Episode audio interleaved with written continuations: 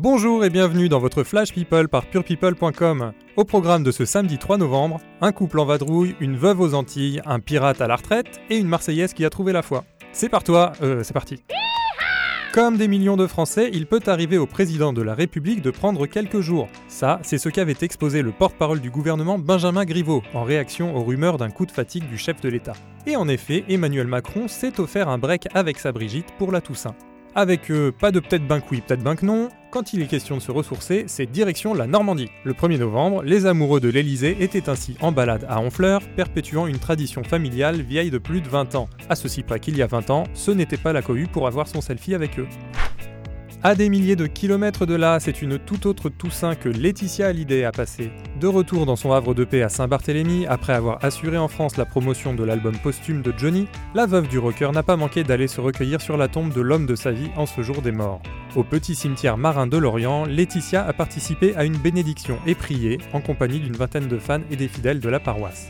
Le soir venu, une cérémonie censée être intime a de nouveau réuni beaucoup de monde. Avec ses filles Jade et Joy, elle a repris la chanson Mon pays c'est l'amour à la lueur des bougies. Bientôt les vacances scolaires prendront fin et il faudra retourner à Los Angeles. Euh, non, c'est pas Renault, c'est Jack Sparrow.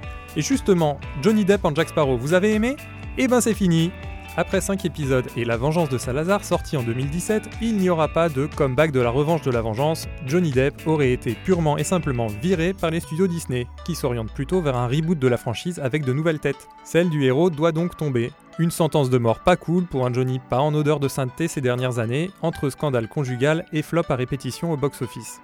Bon bah, tu sais ce qu'il te reste à faire, hein.